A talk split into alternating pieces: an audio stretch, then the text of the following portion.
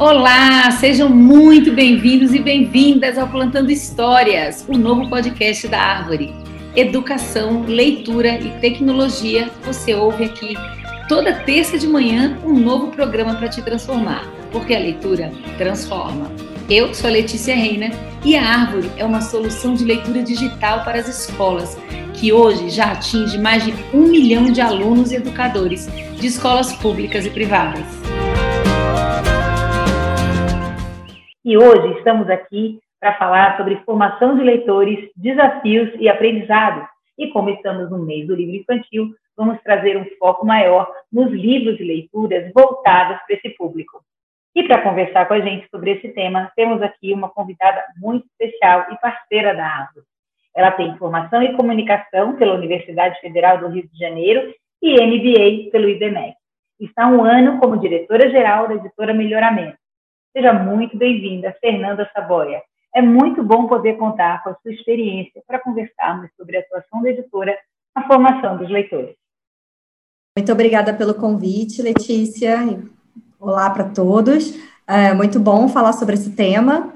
Para melhoramentos é muito especial, porque é a nossa no, nosso maior forte, assim, acho que é a literatura infantil, né, por onde a editora começou, acho que é o coração. Então, a gente tem muito carinho por esse público, então, é prazer estar aqui. Ai, maravilhoso. Obrigada, Fernanda. Para a gente também é uma honra. Obrigada por ter aceitado o nosso convite.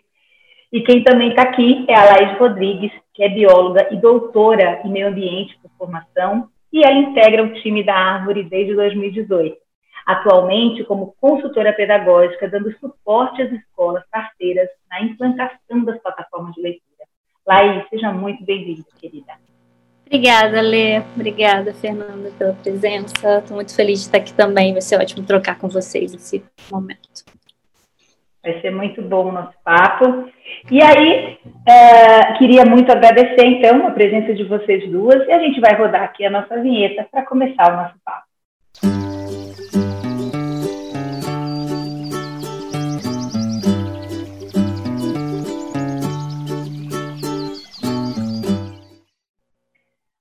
Começar a falar sobre o tema em si, eu queria convidar vocês a nos seguirem no Instagram. O nosso arroba é Leia na Árvore, porque além dos conteúdos exclusivos por lá, a gente traz trechos desse papo aqui, com vídeo, e sempre a gente abre enquetes com os temas que nós vamos falar e você pode enviar suas perguntas. No final de cada programa, a gente faz as perguntas para os nossos convidados aqui. Ah, e no final dessa conversa, a gente sempre traz dicas práticas para o seu cotidiano escolar e dicas de leitura. Vamos lá?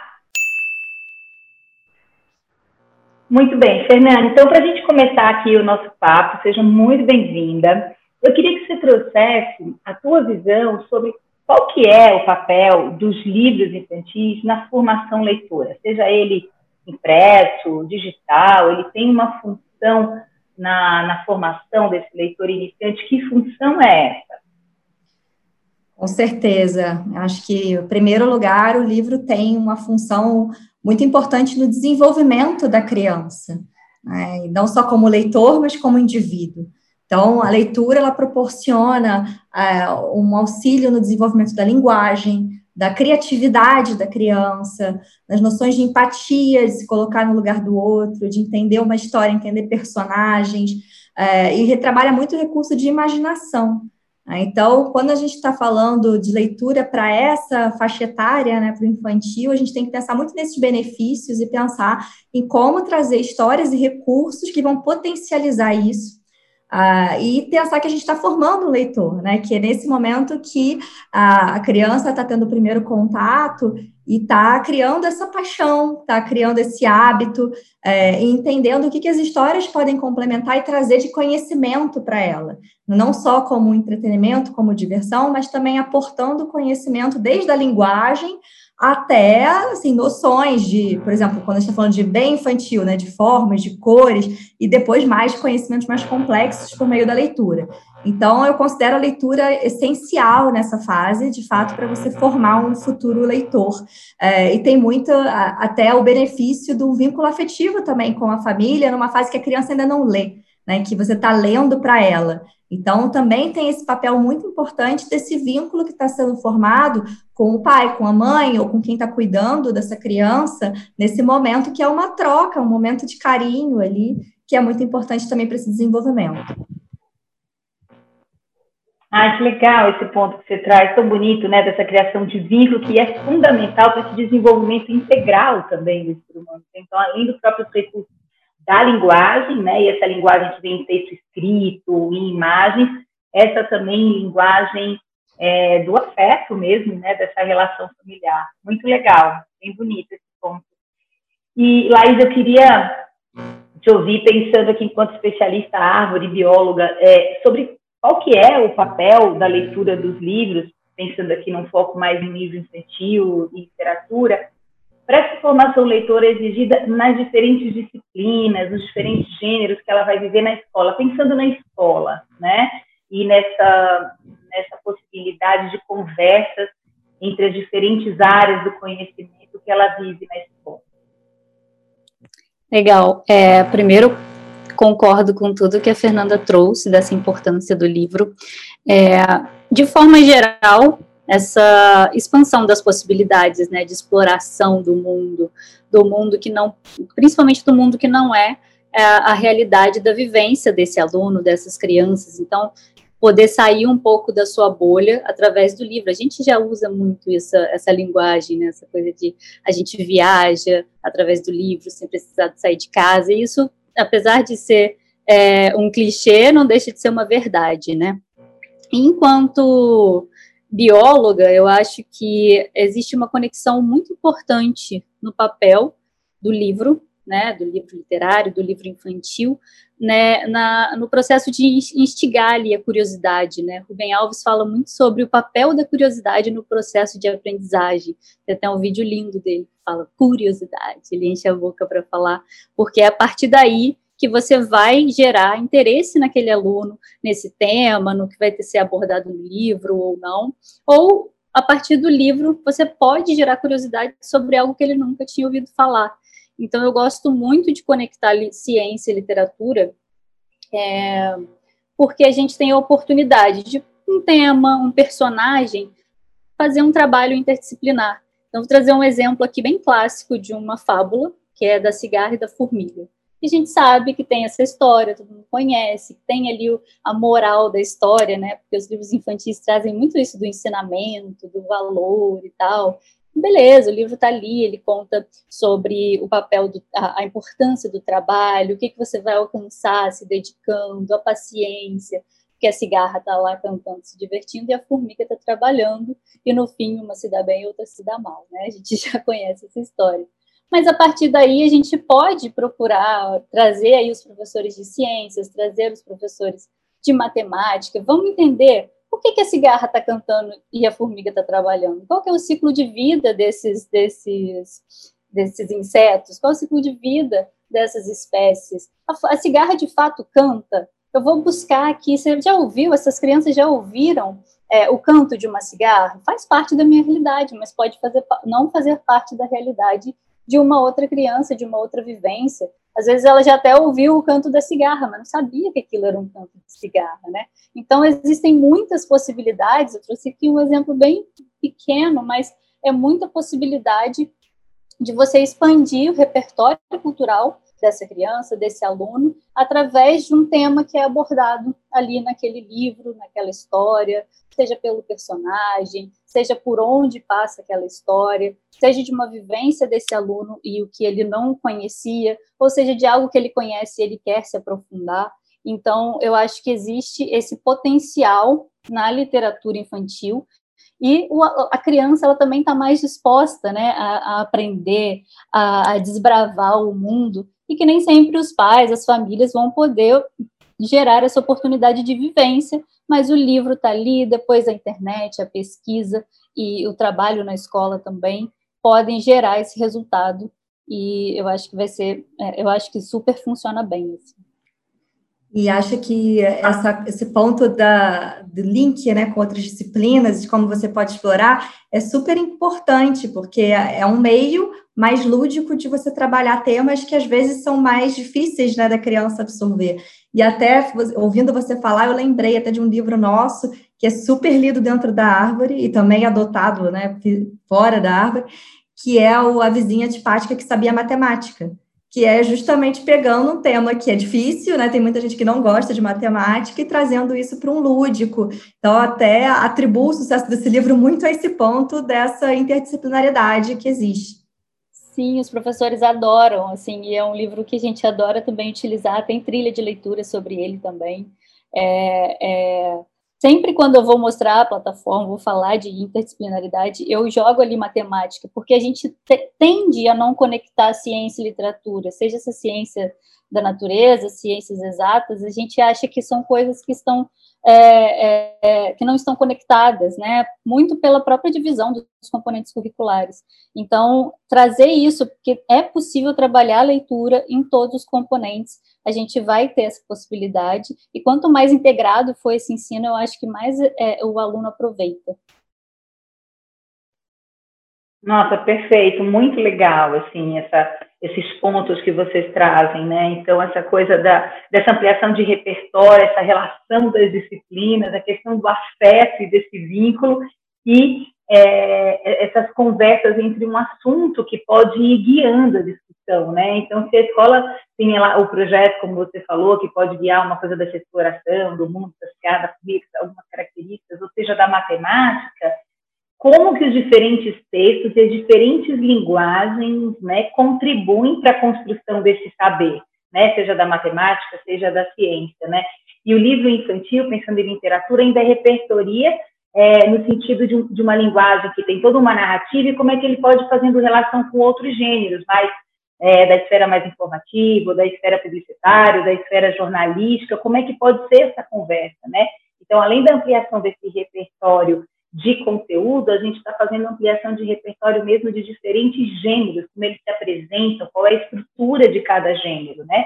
Então, ampliação para que ele possa fazer relação. Então, ele pode pegar um livro infantil que repertoria sobre a matemática, sobre a ciência, sobre a fábula que traz isso, e traz um texto informativo sobre esses animais, ou traz um enunciado da matemática que vai fazer link. Então, como é que esses diferentes gêneros conversam, né? Para ampliar repertório sobre um conteúdo que a escola persegue aí, né?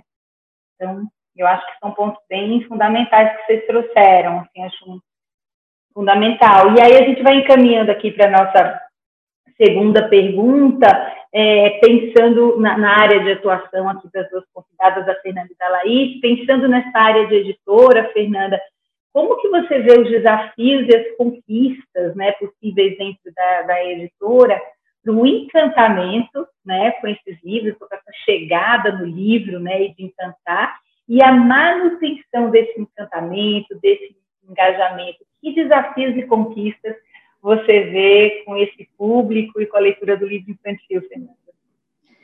Bom, acho que em termos de desafios, tem sempre a questão da, da relevância, o quanto a gente consegue ser relevante em termos de tema, estar conectado com outros estímulos que essa criança está tendo, né? Porque a gente não pode ser ingênuo e achar que é só o livro. Você tem a criança aí com diversos estímulos, com YouTube, com Netflix, né? com várias é, mídias, cinema, né? É, e a gente precisa ter relevância de um conteúdo interessante ali para essa criança, que esteja ligado ou não a esses temas, mas assim, que se aproveite dessa, dessas temáticas que estão é, mais latentes né, para cada fase. Então, acho que esse é o primeiro ponto da gente estar tá muito conectado né, com esse contexto né, de cada fase da criança e de cada período, né? Porque a gente também tem períodos aí que a gente passa de ciclos do que está mais em, em voga né, naquele momento. É, e tem um ponto sobre formatos também, da gente é, entender é, e assim, óbvio, dentro do, do físico ou do digital, que recursos você tem para ampliar a experiência daquele conteúdo. Então, hoje, é, a questão da interatividade do digital é uma coisa que está muito presente para essa geração. Né? Então, como é que você aprofunda isso e traz também é, outros recursos para essa criança que está ali em contato com o teu conteúdo, que não precisa ficar limitado àquele livro físico ou mesmo digital. Né? Então, recursos de animação, recursos de QR Code dentro do livro, que você possa conectar para uma outra coisa, e mesmo a interatividade que você pode trazer dentro do próprio livro. Né? E aí saindo um pouco do digital, mas assim, falando de livro pop-up com abas, né? Que você consiga ali ter uma interação da criança com aquele conteúdo. Então, eu acho que tem aí um ponto muito interessante que a gente pode explorar mais. Acho que dentro da editora tem alguns formatos que são muito bons, são vencedores. A gente tem o próprio formato com miniaturas de personagem para se interagir dentro do cenário, né, que é super interessante, mas eu acho que a gente tem também o desafio de sempre estar se atualizando e procurar outros formatos que também estejam conectados com isso. É, então, formato, é, livros e conteúdos que tenham muito a ver com personagens que estão em alta, né, no cinema, um patrulha canina, coisa do tipo, obviamente, sempre é bem recebido, mas a gente também está sempre em busca de conteúdos mais ditos literários, não necessariamente estão dentro desse circuito, que tenham conexão também com coisas que são importantes para crianças e sejam relevantes. Né? Então, a gente também sempre busca esse balanço para a gente poder oferecer uma boa oferta diversificada. Nossa, muito legal. Você trouxe pontos muito importantes que navegam entre a questão das temáticas do que do que está acontecendo, os formatos, né? E essa e essa questão do que a gente tem hoje, que é texto multimediático mesmo, né? A gente está formando esse aluno cada vez mais multiletrado mesmo. Então, essa relação entre a imagem, o texto, o QR Code que ele abre, um link que ele vai, né? É, textos né, que trazem, às vezes, ilustrações, às vezes aqueles de pop-up, enfim, né, mil coisas aí que você vai, é, eu acho que incentivando e desenvolvendo habilidades de leituras que vão multiletrando esse aluno, né, porque ele está inserido nesse mundo que está cada vez mais multiletrado. Muito legal esses pontos, e são desafios e conquistas nossos diários, né, é, eu acho, olhando para esse lado da editora e como plataforma digital também queria te ouvir, Laís, como é que você vê isso, né, pensando é, nesse incentivo e engajamento dos alunos, os recursos que a gente pode oferecer para esse público pensando é, numa plataforma digital. Legal, Lê. Eu acho que tem essa questão da interação, né? O, a, você já está numa tela, você já está interagindo. O aluno, que a gente já fala que é nativo digital, ele tem esse costume, já está habituado com isso, é muito natural para ele. E o que eu gosto muito de pensar quando uh, a gente fala de plataforma digital de leitura são as possibilidades, e principalmente para os cuidadores, para os pais, para os professores, de conhecer o gosto de leitura desse aluno, de proporcionar uma busca, de identificar é, o que, que ele prefere ler, Vamos, vamos buscar aqui, né? A gente já está acostumado aí com as buscas do Google, a Árvore também tem uma ferramenta de busca. Então, se eu quiser, ah, eu tenho interesse em determinado tema, eu vou lá, busco, vamos ler essa sinopse junto, vamos favoritar esse livro para a gente ler depois, porque é, ele me deu curiosidade, me instigou curiosidade de ler. Então, essa possibilidade, e quando eu falo de possibilidade, Óbvio que uma biblioteca também tem, uma biblioteca física também tem essas possibilidades, mas todo mundo, o Brasil todo tem acesso a uma biblioteca física. A gente também esbarra nessa limitação de uma biblioteca é, numa cidade, uma biblioteca municipal, nem todos os lugares têm. Alguns lugares não têm nem livrarias, né? Algumas cidades, algumas regiões do Brasil. Então, é, a, a plataforma digital óbvio, vai ter essa necessidade do acesso à internet, mas que é bem bastante difundido, e tem essa possibilidade de dar ao aluno, de possibilitar o aluno de conhecer o seu próprio gosto de leitura, principalmente a criança que ainda está formando, que ainda não tem isso é, bem definido, né? E quanto mais possibilidades, você falou muito dos gêneros, né? Então, às vezes ele gosta, já gosta de uma história em quadrinho e ele vai buscar pelas histórias em quadrinhos, mas depois ele pode se deparar com uma poesia e ficar encantado com aquilo. Ele pode se deparar com um conto e, e entender que ele prefere conto e que ele já não é tão ligado às histórias em quadrinhos. Então, acho que esse processo formativo ele é muito rico para o aluno, a plataforma digital de leitura tem essa possibilidade e muito rico também para os pais, para as escolas, para os professores que estão trabalhando na formação desse leitor. E essa questão da interação ela também é muito, muito legal porque você já está ali na tela. Então, eu sempre gosto de pensar, poxa, eu estou aqui lendo um livro desse autor, deixa eu ver que livros mais ele tem, qual é a obra dele, eu vou jogar ali, já vou navegar, de repente já descubro um filme do livro que eu li, e vou ler esse livro e vou conectar, né? Muito, muito vinculado a isso que você trouxe desse multiletramento, porque é isso, a gente está inserido nesse mundo. E eu acho que tem uma, um outro ponto que eu queria destacar, é que possibilita também os pais e professores orientarem o uso dessa tecnologia. A gente sabe que isso é uma preocupação.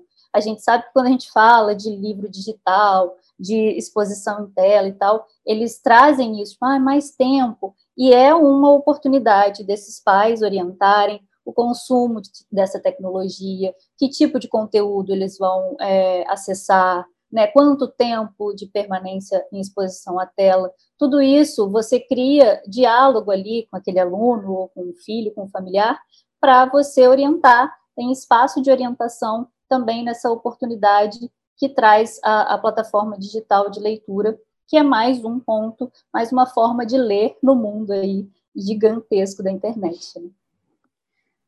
Esse ponto que você tocou de acessibilidade é um super desafio. É, de fato, você tem aí um Brasil gigante que a gente não consegue chegar em todos os pontos, né? Então, acho que tem um desafio aí dessa precificação e de distribuição né, do livro para que ele de fato seja acessível a todo, todas as crianças né, no, no país.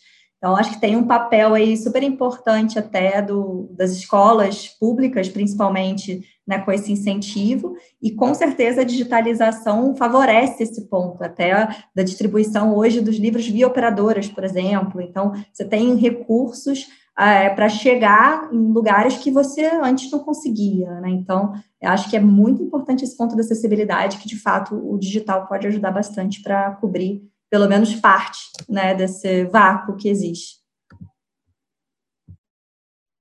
Perfeito. Eu acho que é isso. Acho que é uma questão da acessibilidade que é muito bacana e essa preocupação é, com essa formação, né, que a gente falou aqui, porque essa formação leitora, que às vezes a gente é, coloca como às vezes dada por ele ser nativo digital e a gente acredita que pelo, pelo fato dele ser um nativo digital está tudo bem. E não, faz parte do processo de formação também, que a gente chama quase que de uma alfabetização midiática mesmo, é, essa alfabetização e essa educação para o uso das tecnologias da informação e comunicação.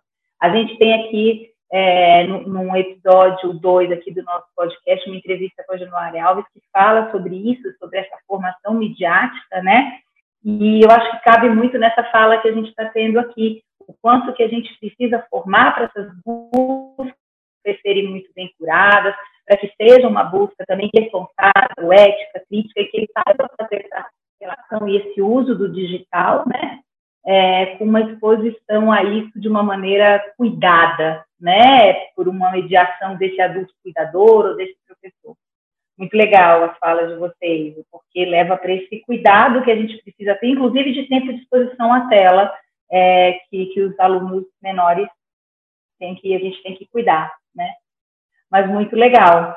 E, e aí eu queria é, encaminhar para a gente pensar aqui em alguns casos de sucesso e exemplos. Uh, queria te ouvir, é, primeiro, Fernanda, que exemplos que você poderia nos trazer, ou de edições, ou de formatos, ou temas que, que são bem sucedidos né, nesse público uh, e que tem muito uso, ou na escola, ou fora das escolas, e, e a que você relaciona esse sucesso? Assim?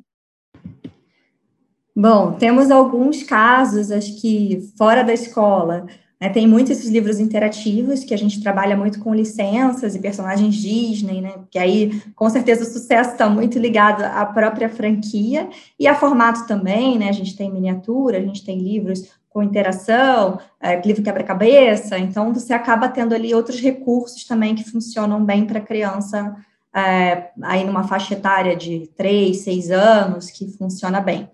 É, mas acho que dentro da escola a gente tem também muitos bons exemplos, como o próprio vizinho de Pática que eu citei, que acho que tem muito a ver com o conteúdo em si, até, né? mais do que a edição, o formato, mas tem muito a ver com o conteúdo. Então, uh, tem o próprio Flix do Ziraldo, que é um livro que já está aí há uns bons anos sendo adotado, que fala sobre um tema super atual hoje, né, que é sobre diversidade, é sobre inclusão, é sobre né, é, como que uma cor está se vendo ali diferente. Então, é, é muito sobre relevância do tema, né, da gente conseguir que esse livro até hoje né, seja adotado, a gente modernizou a edição, obviamente, mas é, é, acho que é muito pela essência da história. Né? você tem outros exemplos que, que a gente tem de, de clássicos que atravessam esses anos todos, Meu Pé de Laranja Lima, O Menino Maluquinho, que é muito pela força das histórias, e outros mais novos, como a gente tem o, o Não Era Uma Vez, que aí já pega clássicos recontados.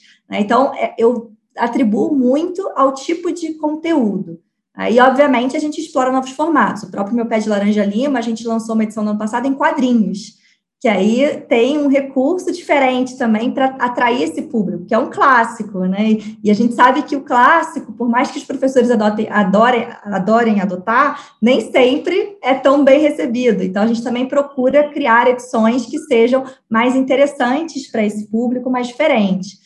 Então, a gente tem aí alguns exemplos de livros que são muito adotados já há muitos anos, e independente de gerações, que é muito interessante de você observar esse conteúdo, essa força dessa história. E, ne, e nos novos que a gente busca, a gente busca também essas consistências, né? Essa ligação com temas que são muito é, caros aí para a escola, para os pais e para os alunos.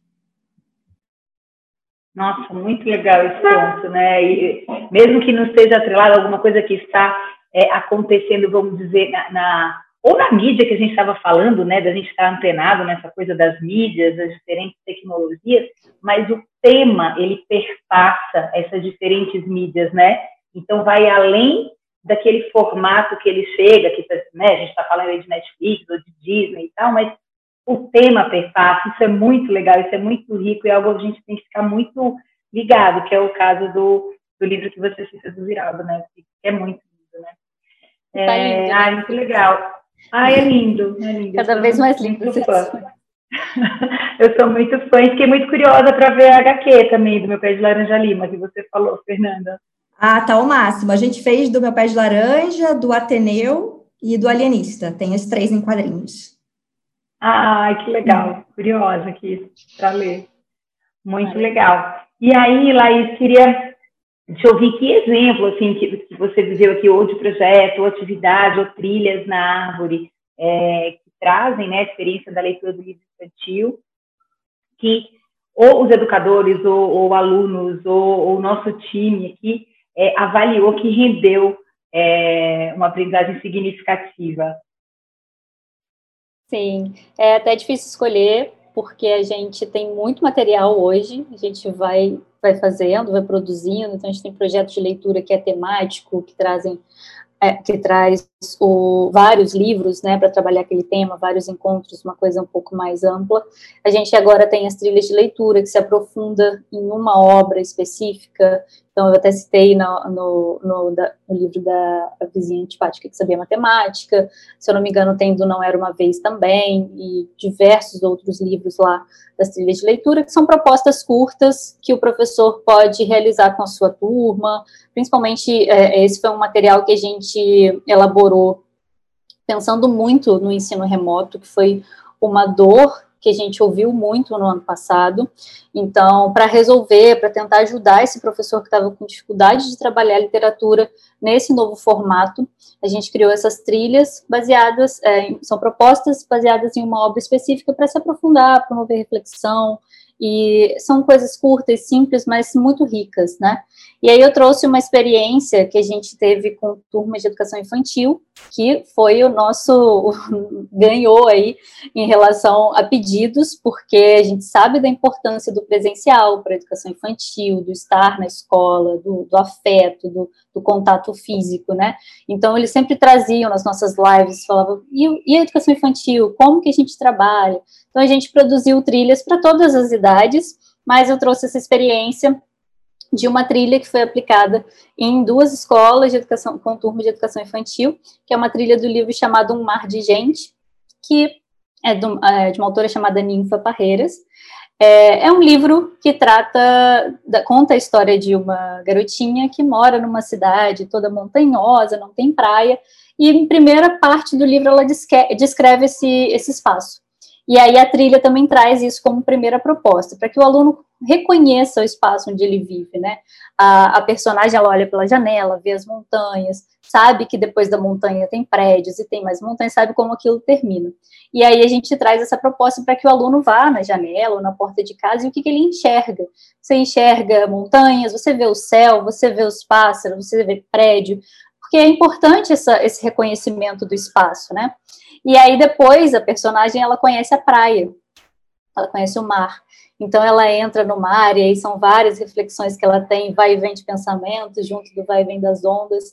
E de dentro do mar ela vê um mar de gente, porque a praia parecia que estava cheia. E é um livro que tem muitas ilustrações, ele, ele dá para expandir na árvore, a gente consegue expandir, então as imagens trazem, é, trazem muito da história e aí ela começa a perceber a diversidade de pessoas, né? Então até está vinculado aí com o Flix também das diferenças. E aí a proposta é que essas, é, esses alunos é, buscassem revistas, jornais para recortar diferentes pessoas e fizessem um cartaz. Essa é a atividade final da proposta da trilha.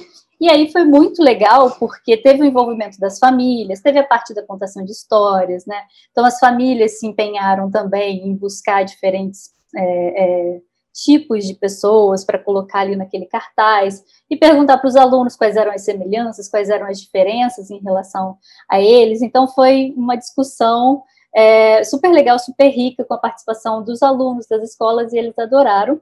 A gente teve um exemplo que foi muito legal, específico, de um aluno que você pergunta, e gostou? Gostou da atividade? Gostou do livro? Ele falou, não gostei. Não gostei do livro, não gostei da história.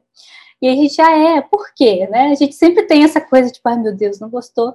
E a gente precisa ter essa escuta ativa com os alunos, né? Com, com as crianças, enfim, de qualquer idade, essa escuta é importante. Então, por que, que você não gostou do livro? Porque eu gosto de dinossauros. Simples assim. Eu prefiro livro sobre dinossauro. Essa história não me cativou, né? E aí foi super legal, porque a gente já estava na árvore. Então, a, foi a Camila que aplicou essa atividade, né, do nosso grupo aqui de, de pedagógico. E ela falou que ali já procurou livros sobre dinossauro na plataforma. E aí ele foi interagindo, ele foi se envolvendo. E no final todo mundo participou. Então, é sempre importante para a gente fazer essa atividade e ouvir dos alunos, né? Porque olha só quantas respostas a gente tem da proposta em si, que foi ótimo, todo mundo interagiu, mas também do gosto de leitura desse aluno que gostava de dinossauro, que queria, queria ler sobre dinossauro, e vamos ler sobre dinossauro se é isso que você gosta, né? Vamos pensar numa outra atividade. Eu achei isso incrível, eu queria compartilhar essa experiência aqui com, no, nesse podcast. Maravilhoso, adorei, Laís, obrigada.